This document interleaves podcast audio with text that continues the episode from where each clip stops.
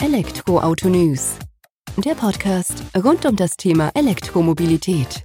Mit aktuellen Entwicklungen, Diskussionen, Interviews und vielem mehr. Servus und herzlich willkommen bei einer neuen Folge des Elektroauto News.net Podcast. Ich bin Sebastian und freue mich, dass du diese Woche wieder eingeschaltet hast, wenn es rund um das Thema E-Mobilität geht. In der aktuellen Folge gezielt um das Thema bidirektionales Laden im Umfeld von Elektroautos, vor allem im heimischen Umfeld, also in Verbindung mit einer Photovoltaikanlage. Für die Folge habe ich mir nicht einen, sondern direkt zwei Experten mit an Bord geholt.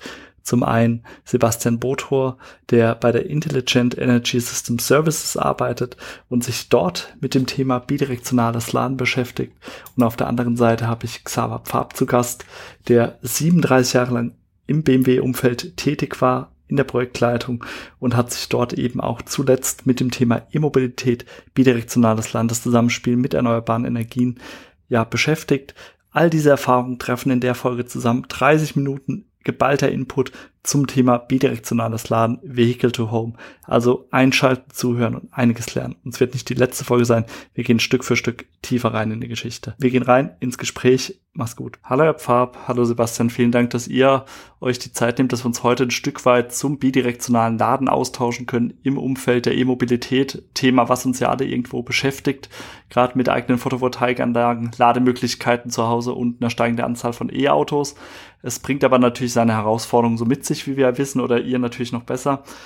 Ähm, bevor wir da in das Thema einsteigen, stellt euch doch gerne mal selbst vor. Vielleicht beginnt mit Ihnen, Herr Pfab, dann äh, gefolgt vom Sebastian, bevor wir dann eben tiefer eintauchen. Ja, sehr gerne. Ich bin der Xaver Pfab, war 37 Jahre lang äh, bei BMW tätig in der Entwicklung und die letzten Jahre eben sehr stark im Bereich Elektromobilität äh, mit dem Schwerpunkt wie schaffen wir es, äh, die vielen, vielen künftigen Elektrofahrzeuge in die Stromnetze zu integrieren.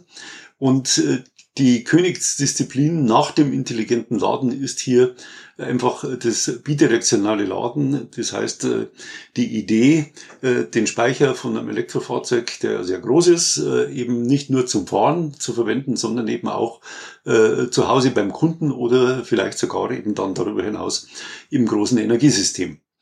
Und äh, diese Gedanken, die haben wir äh, Wirklichkeit werden lassen in verschiedenen äh, Pilotprojekten, zuletzt im bidirektionalen Lademanagement-Projekt, äh, das wir Ende letzten Jahres abgeschlossen haben, wo ich eben die Freude hatte, dieses Projekt gesamthaft zu leiten. Dann übernehme ich ganz kurz. Ähm, lieben Dank, Safa. Sebastian Bothor, mein Name. Ich bin Senior Manager bei Intelligent Energy System Services GmbH. Äh, das äh, sozusagen seit, seit mehr als vier Jahren jetzt. Ähm, wir sind ein Joint Venture aus äh, den beiden Mutterhäusern Transnet BW und MHP Management und IT Beratung GmbH ähm, und ja, haben uns als eine der Hauptaufgaben gesetzt, an der Schnittstelle zwischen Energie und Mobilität zu beraten. So, und da äh, durften wir glücklicherweise, Xaver, mit dir schon äh, seit mehr als drei Jahren jetzt äh, zusammenarbeiten, eben zu diesen Themen und eben auch schon äh, zu Themen drumherum. Äh, das Thema bidirektionales Laden, aber auch das bidirektionale Laden im Kontext. Ähm, ich sage jetzt einfach mal des Aufeinanderzugehens zwischen Energie, Technik, Energiewirtschaft und Automobilwirtschaft. Und Automobiltechnik ist äh, unglaublich spannend, facettenreich. Es gibt ähm, ganz klare Ziele, ganz klare Chancen, die, die sich da äh, aufzeigen. Und es gibt auch schon erste äh, Lösungswege, über die wir bestimmt gleich noch sprechen. Ähm, ich selber äh, war davor bei einem etwas größeren Netzbetreiber tätig, kenne also den Netzbetrieb und die Energiewirtschaft recht gut, wenn ich so selbstbewusst sein darf. Und ähm, ja, freue mich auf unser Gespräch. Ich mich auch. Vielen Dank schon mal für die Vorstellung. Jetzt haben wir auch schon das Wort bidirektionales Laden des Öfteren ins Gespräch reingebracht. Es gibt natürlich unterschiedlichste Ausprägungen davon. Ähm, von dem Hintergrund unserer ZuhörerInnen würde ich mich jetzt erstmal auf Vehicle to Home begrenzen, dass wir da ein klar abgestecktes Feld haben. Das heißt, für mich als Laie, ich kann den Strom, der aus meiner Photovoltaikanlage beispielsweise kommt, nicht nur in einem stationären Batteriespeicher speichern, sondern kann das eben auch in meiner in meinen Akku eingeben, kann aber, also Akku von dem E-Auto, kann es aber bei Bedarf auch wieder in das System Haus sozusagen zurückspeisen, aber vielleicht kann der Herr Pfab da auch nochmal die äh, bessere Definition vornehmen sozusagen, damit wir da auch eine klare Abgrenzung für unser Thema hier haben. Vehicle to Home, äh, denke ich, ist ein guter Ausgangspunkt äh, für unseren Diskurs, äh, weil äh, Vehicle to Home ist eigentlich einer der nächstliegenden Anwendungsfälle für das bidirektionelle Laden schlechthin. Äh, wenn man sich überlegt, äh, Kunde hat ein Einfamilienhaus, mit einer Photovoltaikanlage äh, sinnvollerweise jetzt dann auch ein Elektrofahrzeug mit einer, wie gesagt, schon äh, sehr großen Batterie, die um ein Vielfaches größer ist wie äh, die typischerweise verbauten Stationärbatterien in Verbindung mit Photovoltaikanlagen. Dann drängt sich natürlich schon die Frage auf, äh, wie viel Batterie braucht der Haushalt? Äh, Gibt es da eventuell schlaue Möglichkeiten, das zu kombinieren, um eben hier äh, die Fahrzeugbatterie das ist ja, die Batterie ist ja das kostbarste Teil im Fahrzeug mittlerweile geworden, äh, auch mit äh, teuren, wertvollen Rohstoffen. Äh, da drängt sich ja von der Seite kommend her auch die Frage auf, gibt es hier die Möglichkeit einer synergetischen Mehrfachnutzung? Und äh, Gerade eben für Kunden mit einer Photovoltaikanlage ist das, denke ich, der nächstliegende Use Case. Wir haben das äh, in dem bereits erwähnten BTL-Projekt sehr ausführlich mit 20 Pilotkunden über ein Jahr lang in der Praxis getestet und kommen tatsächlich zu dem Schluss, dass das nicht nur äh, eine Angelegenheit ist, die emotional sehr interessant ist, aus den eben geschilderten Gründen, sondern die auch rational äh, sehr gute Ergebnisse geliefert hat, äh, wo wir eben gelernt haben, dass man im Mittel durchaus Perspektiven hat, hier äh, mehrere hundert Euro Jahr pro Jahr an Stromkosten einfach einzusparen durch den Effekt, dass ich tagsüber äh, die äh, Solarleistung eben hier nutzen kann, den Fahrzeugspeicher vollladen kann. Vorausgesetzt, das Fahrzeug ist natürlich zu Hause oder zu großen Zeitanteilen zu Hause. Und äh, diesen Strom eben dann in den Nachtstunden oder an Tagen, wo die Sonne eben nicht scheint, äh, eben dann hier äh, im Haushalt entsprechend zu nutzen. Dann spare ich mir eben dann genau in diesen äh, Zeitfenstern den Bezug vom Strombezug von meinem Energieversorger. Und das wirkt sich wirklich in barer Münze sehr anschaulich aus. Ist natürlich auch individuell unterschiedlich. Das heißt, die individuellen Gegebenheiten im Kundenhaushalt spielen hier eine starke Rolle. Äh, Groß ist zum Beispiel die Photovoltaikanlage, hat der Kunde eine Wärmepumpe, also sprich hat er einen hohen Energieverbrauch in seinem Haushalt, äh, nämlich insbesondere dann äh, für diesen letzteren Fall ist es äh, dann eine sehr wertvolle Option, also sprich da ist das Einsparpotenzial eben dann entsprechend umso größer.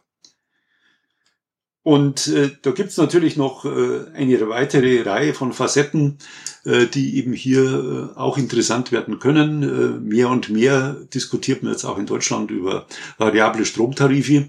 Die könnten dann sogar auch bei einem Kundenhaushalt ohne eine Photovoltaikanlage äh, dann für eine Situation sorgen, dass sogar für solche Kundengruppen äh, der Speicher des Elektrofahrzeugs äh, äh, ein durchaus äh, interessanter Aspekt für so ein kleines lokales Energiesystem werden könnte. Und dahinter, aber da werden wir dann später dazu kommen, tut sich eben dann äh, die ganze Dimension äh, äh der Vehicle-to-Grid-Anwendungsfälle auf, aber da möchte ich jetzt nicht vorgreifen. Vielen Dank schon mal auf jeden Fall für diese Einleitung und für die Einordnung der Thematik. Jetzt würde ich an Sebastian vielleicht mal übergeben, der uns so ein ich sag mal, Blick auf den Markt vielleicht werfen kann. Wir haben ja unterschiedlichste Player am Markt, die davon betroffen sind. Angefangen von den Herstellern, die ihre PKWs entsprechend ausrüsten müssen. Wir brauchen die Wallboxen, die damit zusammenspielen. Die Stromnetzbetreiber spielen ja noch eine Rolle. Und dann haben wir ja schlussendlich noch die Politik, äh, die jetzt mal hier für Gesetz und Regulierung steht. Vielleicht magst du uns da ein Stück weit abholen, was Stand der Dinge aktuell ist. Wenn wir jetzt, wie du ja schon so ein bisschen angedeutet hast, zwischen den Zeilen mal auf Deutschland blicken, und dann würde ich im, im Nachgang gerne auch mal kurz den Blick über die nationale Grenze hinaus weiten lassen. Ähm, dann würde ich sagen, ähm, ja, bidirektionales Laden liegt eigentlich in der Motivation von allen Stakeholdern oder in allen Stakeholderbereichen. Äh, in der Politik auf der einen Seite, der Koalitionsvertrag der der aktuellen Regierung hat es ja geschrieben im Sinne von, wir machen bidirektionales Laden möglich, hat ja tatsächlich erkannt, ähm, dass in dem bidirektionalen Laden eine sehr große Chance äh, steckt, den erneuerbaren, dargebotsabhängigen Energien auch wirklich einen ja, adäquaten Partner zur Seite zu stellen, ja, der letzten Endes äh, als Speicherung oder eben als Flexibilität äh, bezeichnet werden kann, als Energieflexibilität. Ich glaube, das ist äh, recht simpel äh, sozusagen zu verstehen, dass ähm, ja, die Divergenz zwischen Angebot und Nachfrage im Strombereich größer wird und dass man da eben eine Brücke braucht, die unter anderem durch die Bidirektionalität gegeben sein können. Ähm, die ganzen Player in dem wirtschaftlichen Bereich, im Industriebereich, und du hattest es ja gerade schon gesagt, Sebastian, äh, die OEMs, äh, ich glaube, alle nicht nur die Deutschen, sondern eben auch die in Deutschland äh, aktiven Automobilhersteller und Lieferanten haben erkannt, dass das ein Riesenthema ist, das durchaus, denke ich, auch disruptiv wirken kann äh, auf Geschäftsmodelle und eben auch die technischen Entwicklungen, ähm, dann äh, ist es nur folgerichtig, äh, dass die OEMs sich damit eingehend beschäftigen. Es gibt ja auch die ein oder andere Ankündigung, ähm, die öffentlich ist, dass sich äh, die Hersteller damit auch tatsächlich beschäftigen und äh, ja bald, so würde ich es mal ausdrücken, äh, Produkte und Services und Technologie auf den Markt bringen. Die Ladeinfrastruktur, äh, und Entwickler haben ähm, damit verbunden auch nicht die leichteste Aufgabe, aber eben auch eine sehr große Chance, äh, will ich mal sagen. Das Ganze auch, äh, jetzt kommt der erste Schwenk in Richtung Internationalität, auch als Export Chance zu verstehen.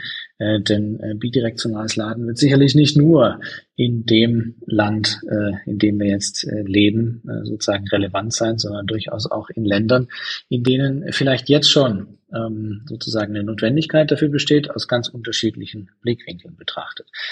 Ähm, die Kunden auf der anderen Seite, die letzten Endes dann natürlich den primären Anwendungsfall im Fahrzeug haben, von A nach B zu kommen, ähm, werden äh, Stück für Stück äh, sozusagen die Information auch explizit wahrnehmen, entweder direkt oder indirekt über Freunde, Familie, Bekannte, die Presse, dass eben in Elektrofahrzeugen, die auch entladen werden können, viel mehr steckt als nur ein Fahrzeug sondern dass ein Stehzeug an sich auch einen sehr hohen Wert haben kann für äh, den Einfamilienhausbesitzer, aber eben auch, wenn wir mal den Community-Gedanken einmal ganz kurz ähm, erwähnen wollen, vielleicht auch in der, in, in dem Sinne, dass man sich ja gegenseitig gegebenenfalls auch aushelfen kann. Ja, Im Vehicle-to-Vehicle-Fall wurde es gerade schon angesprochen, aber vielleicht auch im, im, im Sinne dessen, dass hinter einem größeren Netzanschlusspunkt in Wohnungseigentümergemeinschaften ähm, man vielleicht auch insgesamt schaut, wie kann man ähm, ja den Strom einfach besser nutzen oder aufteilen.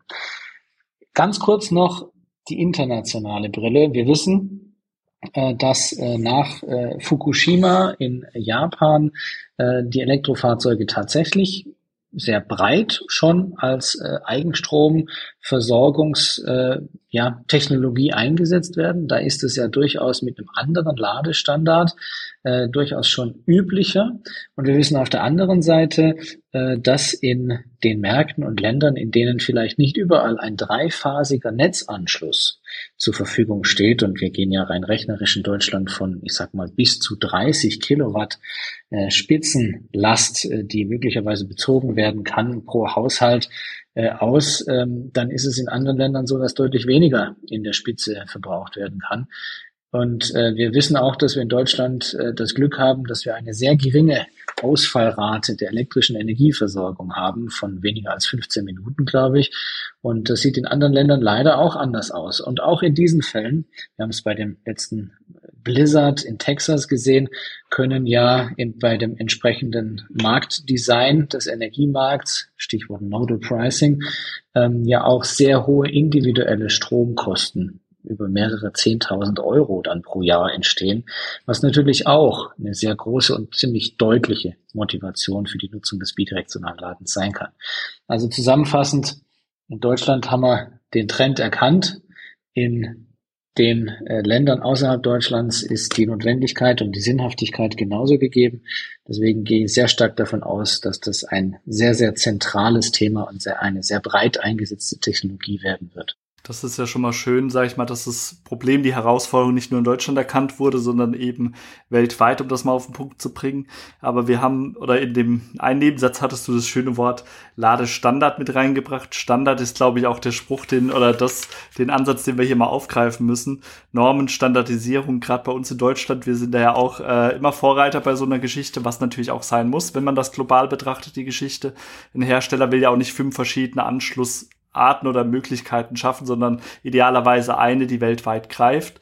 Und das ist ja auch ein Thema, wo der Herr Pfab sich mit beschäftigt hat, meines Wissens nach. Und vielleicht kann er uns da ein Stück weit abholen, wie weit wir denn hier schon sind oder ob wir da noch äh, ja, sehr, sehr viele Hausaufgaben vor uns haben. Sie haben es schon erwähnt, äh, das Laden an sich schon ist ja etwas, was ja weltweit funktionieren soll.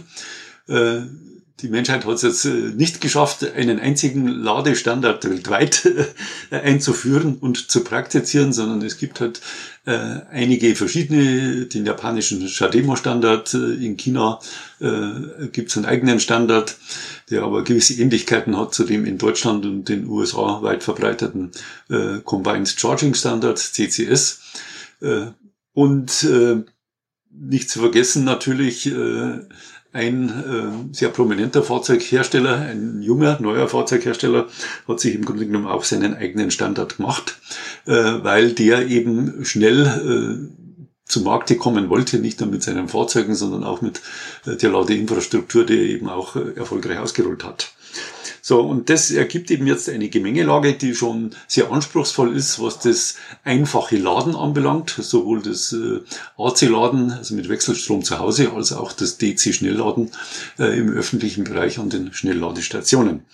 Und äh, gerade das bidirektionelle Laden setzt da jetzt allerdings noch einiges drauf, weil jetzt, äh, ich sag mal, die, der Stromfluss in beiden Richtungen gehandhabt werden muss. Das heißt, fahrzeugseitig äh, muss man entsprechende Instrumentarien entwickeln, äh, um das Stand heute fehlerhafte Verhalten eben dann sozusagen zu legalisieren und äh, so zu gestalten, dass äh, das eben auch äh, fehlerfrei und reibungslos wie gewünscht äh, abgewickelt werden kann. Das heißt, hier braucht es auch eine, einen sehr engen Nachrichten- und Datenaustausch mit der Wallbox hier in diesem Falle. Äh, das regelt heute, äh, da bin ich sehr froh drum, inzwischen die veröffentlichte äh, ISO 15118-20. Den Begriff wird vielleicht auch der eine oder der andere Laie schon mal gehört haben. Das regelt eben jetzt schon mal die, die Interaktion zwischen dem Fahrzeug und der Wallbox reicht für, beim Laden in der Regel aus, beim bidirektionalen Laden aber nicht, weil, großer Unterschied, äh, das Fahrzeug weiß, äh, wie zu laden ist und was zu laden ist. Äh, beim bidirektionalen Laden liegt aber die Information, ob jetzt Leistung ins Fahrzeug, also Überschussleistung reingegeben werden kann oder Leistung entnommen werden soll.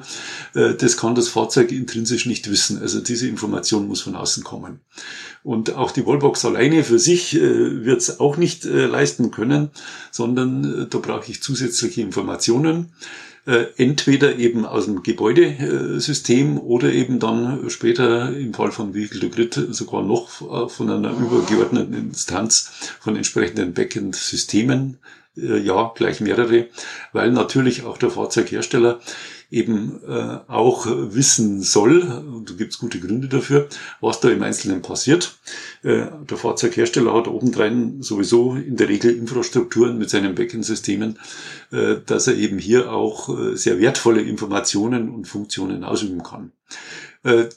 Äh, wenn man das alles individuell äh, regelt, äh, kann man sicher gerne tun, aber dann äh, bekommen wir eine, eine Vielzahl von proprietären Lösungen. Das heißt, nur eine bestimmte Wallbox kann mit einem bestimmten Fahrzeug sprechen oder ich bleibe vorsichtshalber im Konjunktiv, weil das kann kein Wunschszenario sein.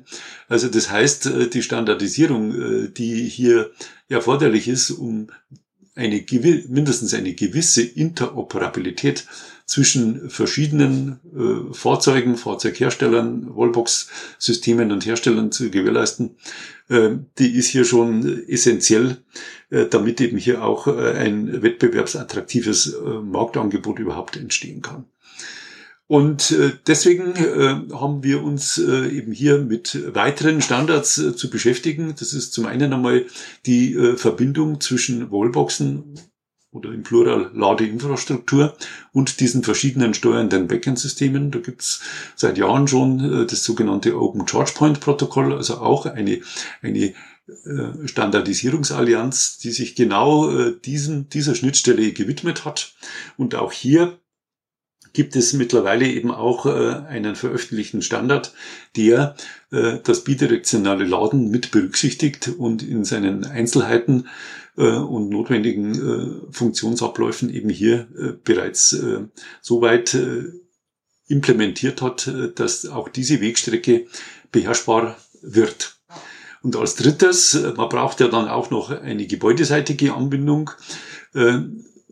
Galt es eben hier auch noch einen passenden Standard zu finden. Und das ist uns eben auch gelungen, zumindest jetzt mal für den deutschen und europäischen Raum, äh, in Form des sogenannten EE-Bus. Äh, das ist ein äh, Kommunikationsprotokoll. Umfang, es besteht aus mehreren, die eben gerade eben solche Energie Funktionalitäten in kleinen, aber auch in großen äh, Haushaltssystemen eben sehr gut beherrschen kann. Und auch das äh, äh, ist mittlerweile so weit gediehen, dass eben hier darauf zurückgegriffen werden kann.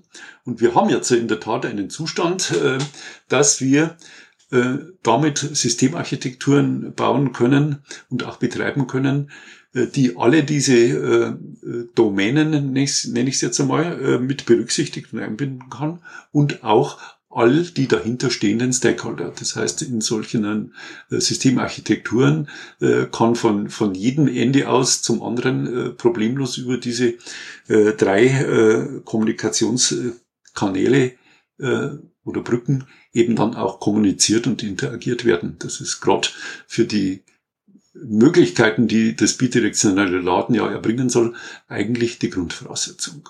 Ist ja aber, soweit ich das jetzt verstanden habe, dass wir quasi Standardsnormen schon alle vorgeprägt verabschiedet haben. Dem bidirektionalen Laden steht äh, somit gefühlt nichts mehr im Weg, aber irgendwie kommt es dann trotzdem nicht zum Tragen. Vielleicht kann der Sebastian da auch nochmal einhaken, äh, wie es denn dazu gekommen ist oder warum es denn nicht weitergeht im Moment vielleicht auch.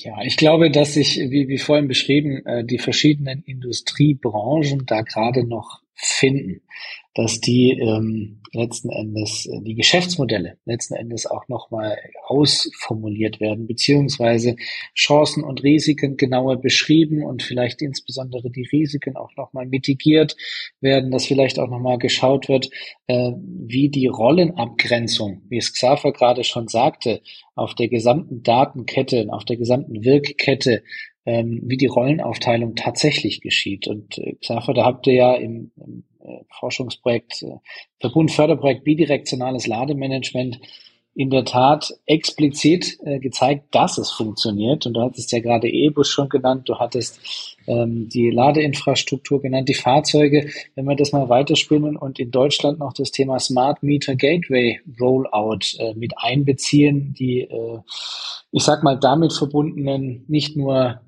Standards und Normen, also im Sinne von Datenprotokolle oder vielleicht auch Verschlüsselungsvorgaben, sondern auch die äh, Verknüpfung mit den energiewirtschaftlichen Prozessen, mit der Marktkommunikation in der Energiewirtschaft äh, mit, äh, mit einbeziehen, dann merken wir, dass hier zwei durchaus in sich komplexe Systeme, naturgemäß komplex, ähm, dass die zusammenwachsen müssen.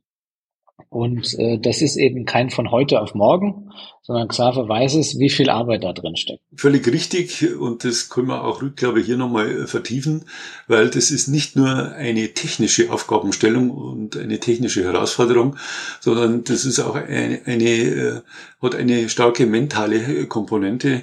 Dahingehend stellen wir uns mal vor, äh, wir müssten jetzt von heute auf morgen mit einem uns bisher nicht bekannten Menschen eben hier sehr eng interagieren oder zwei Unternehmen äh, äh, eben hier entsprechend zusammenarbeiten, die bisher keinerlei Notwendigkeit hatten, äh, miteinander äh, sehr eng zusammenzuarbeiten. Und äh, bidirektionales Laden ist für mich immer so äh, eigentlich ein Musterbeispiel äh, für das, was Sektorkopplung eigentlich bedeutet.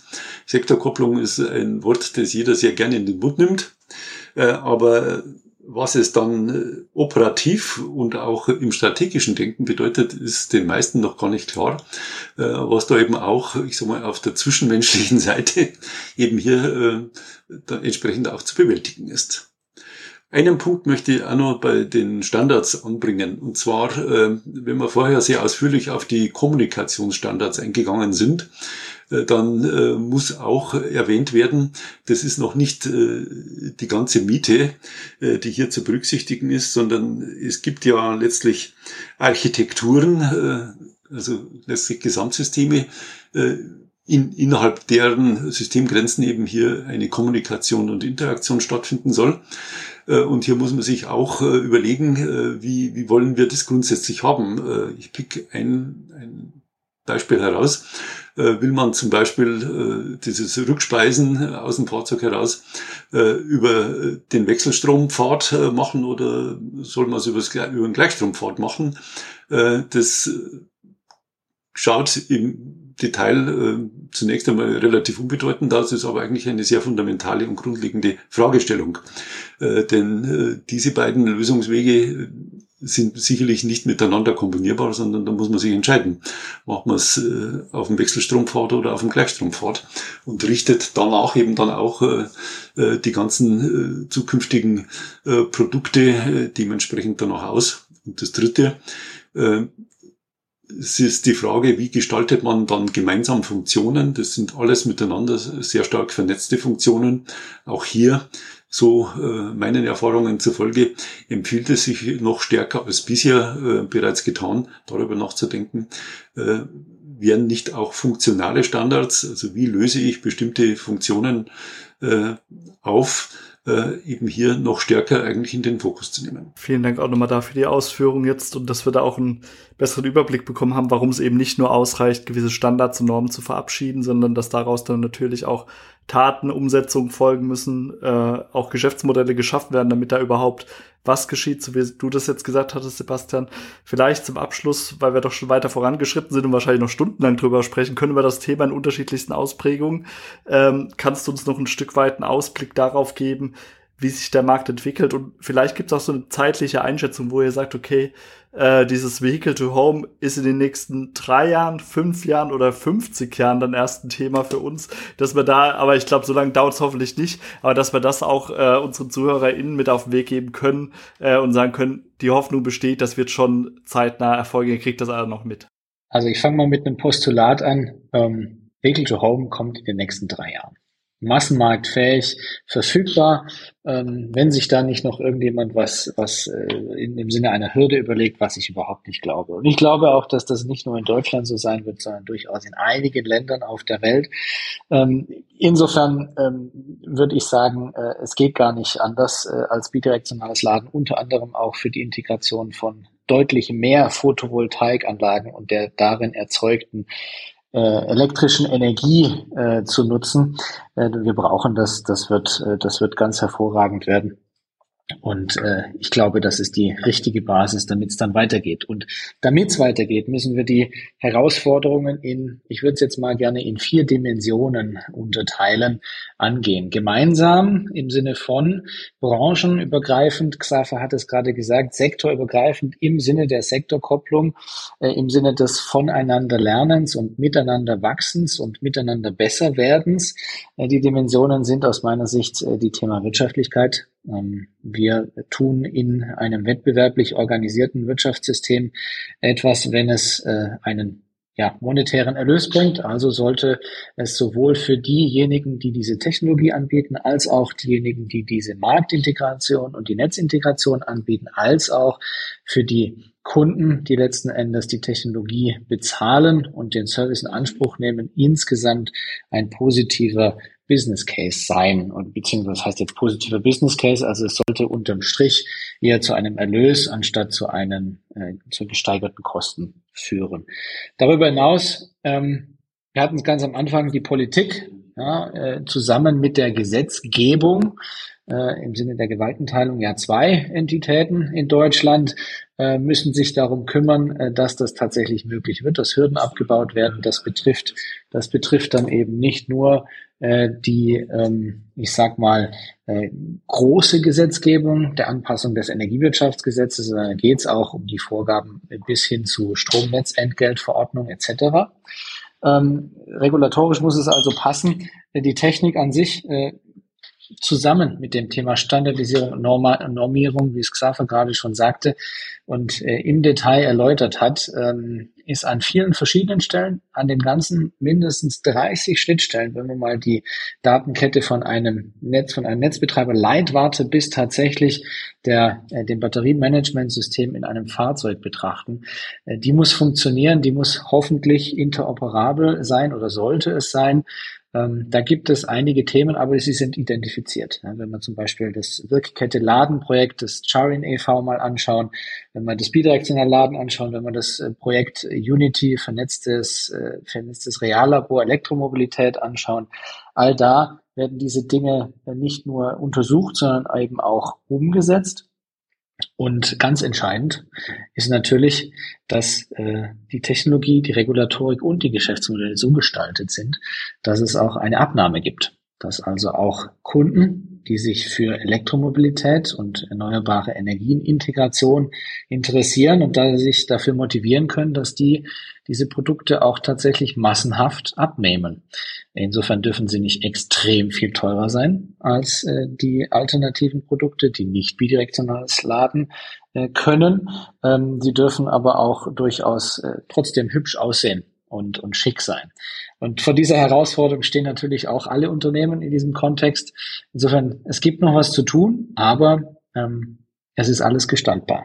Das sind doch schöne Worte zum Schluss. Vielen Dank für eure Zeit, für die Einblicke und dafür, dass wir unsere LeserInnen und ZuhörerInnen da auf ein neues Level hoffentlich gehoben haben im Thema bidirektionales Laden, Vehicle to Home. Und vielleicht hören wir uns bei einer kommenden Folge wieder, wenn wir das Thema dann in einem anderen Schwerpunkt beim bidirektionalen noch, Laden noch mal ein Stück weit vertiefen. Vielen Dank für eure Zeit. Sehr gerne. Sehr gerne. Danke, Sebastian. Das war sie mal wieder eine aktuelle Folge des Elektroauto News.net Podcast.